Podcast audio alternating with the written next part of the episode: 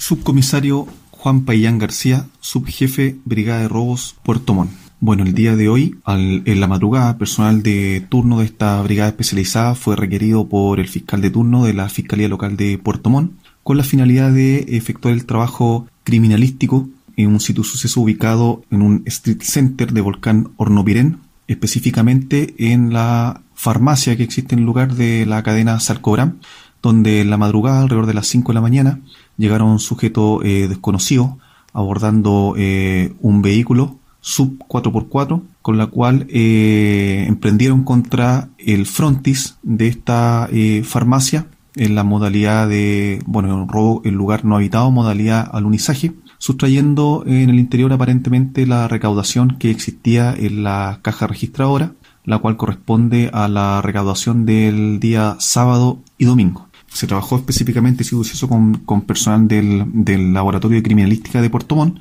quien efectuaron las pericias correspondientes y a la vez eh, se está haciendo el arqueo específico de la, del dinero que habrían sustraído y también se están analizando eh, unas grabaciones existentes de, de, personal de seguridad de ese Street Center. Se trabaja nuevamente eh, en base a lo, al, al modo operandi específico